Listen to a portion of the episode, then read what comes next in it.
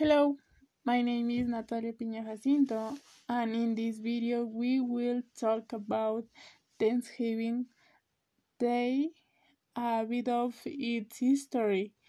the activities that are carried out, and